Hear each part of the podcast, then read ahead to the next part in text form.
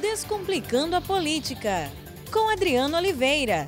Análise por quem sabe como a política funciona. Olá, tudo bom? Como estão? Chegamos no nosso podcast da segunda-feira. Qual será a relação do ex-presidente Lula com o presidente Bolsonaro?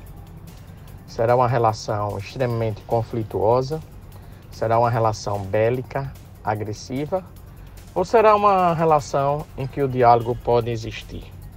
Ou será uma relação em que o presidente Bolsonaro optará por não responder ao ex-presidente Lula e o ex-presidente Lula também optará por não agredir o presidente Bolsonaro ou responder? Bem, vamos analisar no âmbito das estratégias. Vamos começar pelo ex-presidente Lula. O ex-presidente Lula é a principal liderança popular do país.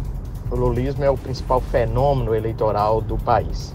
Eu não desprezo, claro, o bolsonarismo, mas ainda eu considero o bolsonarismo em fase de consolidação. Ou como eu friso sempre, incipiente. O lulismo ele tem o poder de arregimentar 30 a 40% dos eleitores. E quando nós olhamos apenas para a região Nordeste, não restam dúvidas de que o lulismo pode também arregimentar nessa região cerca de 60% a 70% dos eleitores. Portanto, o lulismo é o principal fenômeno político e fenômeno eleitoral no país. Por ser o principal fenômeno político e eleitoral, o Lula representa o ator estratégico, o, a cara da oposição brasileira, o líder político que tem condições de unificar a oposição tem condições de fazer com que o que ele diga venha reverberar, reverberar fortemente na opinião pública e junto ao governo Bolsonaro. Portanto, o ex-presidente Lula precisa fazer oposição ao presidente Bolsonaro. Mas que tipo de oposição o ex-presidente Lula fará ao presidente Bolsonaro? Na minha ótica, o presidente Lula ele é um enigma. Um enigma no sentido de que, em alguns instantes, ele será agressivo em outros instantes, ele não será agressivo. Mas vejo que a estratégia principal do ex-presidente Lula é propor ao país o diálogo, propor ao país que esse diálogo faça com que as diferenças ideológicas sejam enfraquecidas, porque o Brasil é muito maior do que essa discussão ideológica, propor o amor em vez do ódio e bater duro, bater duro na política econômica do Paulo Guedes, no sentido de que ela não promove a inclusão social. Ela representa um excesso de liberalismo, ela retira o Estado de bater na porta dos mais pobres e não tem, a longo prazo, um plano de desenvolvimento para a diminuição da desigualdade social. Então vejo que essa é a estratégia ótima para o ex-presidente Lula. Volto a repetir: o que o presidente Lula deve dizer? Deve dizer que Bolsonaro não tem um programa de inclusão social para o país, um programa para desenvolvimento econômico de longo prazo. E claro, é um presidente que só pensa em cortar custo, em cortar custo, em cortar custo, em cortar custo, mas não olha as pessoas, mas não olha o trabalhador, mas não olha as regiões do Brasil subdesenvolvidas, como a região norte e a região nordeste. Portanto, o discurso do ex-presidente Lula ele precisa ser, e aí é que está a estratégia ótima, um discurso pautado na antítese do que é o governo Bolsonaro. Enquanto o governo Bolsonaro fala em corte de gastos, o presidente Lula tem que falar em inclusão social. E claro, um ponto fundamental: o ex-presidente Lula deve sempre resgatar entre os eleitores brasileiros a memória do seu governo. Isso não significa que o ex-presidente Lula não possa ser duro com Bolsonaro. Claro, precisa ser em alguns momentos mandar recado. Mas ele não precisa vender o ódio, ele não precisa incitar manifestações, ele não precisa incitar conflitos na sociedade brasileira. Até porque ele é uma liderança popular. Se ele fizer isso, é possível que uma elite, assim como ele chama, no caso o setor produtivo, veja ele com muita desconfiança. Que veículos de comunicação com a Globo veja e vejam ele com muita desconfiança. E Lula não precisa da desconfiança. Lula precisa da confiança do eleitorado, da confiança das instituições, da confiança da mídia, para mostrar que ele é antítese do presidente Bolsonaro. Ele é um homem democrata, ele é um homem que tem o diálogo, ele é um homem que pode promover a inclusão social assim como promoveu, e ele é um homem que pode promover a união do país e, consequentemente, a superação da crise econômica, onde essa superação da crise econômica ela não se restringe ao controle fiscal, a corte de gastos.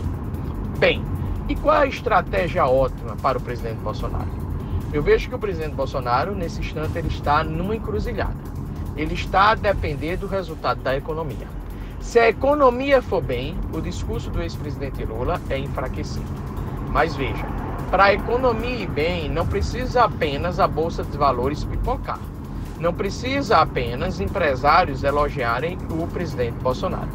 Para a economia ir bem, o consumo precisa aumentar, os indicadores sociais precisam melhorar, o emprego precisa reagir.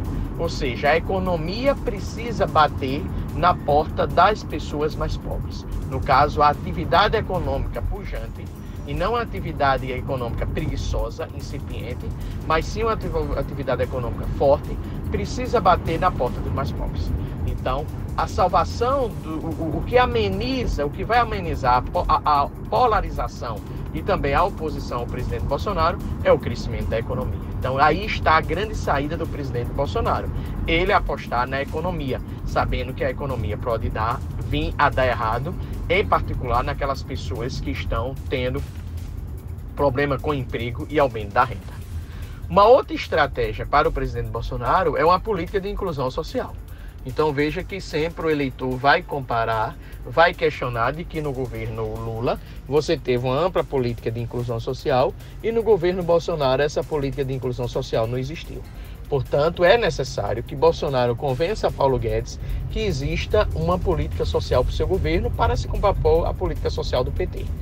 Pois bem, se a economia for bem e o presidente Bolsonaro tiver uma política de inclusão social, o lulismo poderá ser enfraquecido.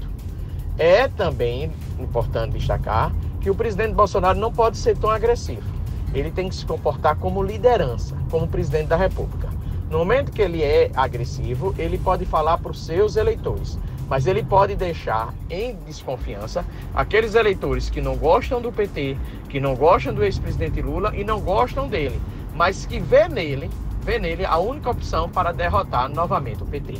Mas no momento em que ele é agressivo e Lula opta por uma agenda, um comportamento de diálogo, um comportamento propositivo e sendo duro no momento que mais precisa, isso pode enfraquecer o discurso em Bolsonaro naqueles eleitores indiferentes, não bolsonaristas, mas que não suportam o PT, ou aqueles eleitores indiferentes também, no sentido de que, corrige, veja, existe aquele tipo de eleitor que ele não é Bolsonaro, mas odeia o PT.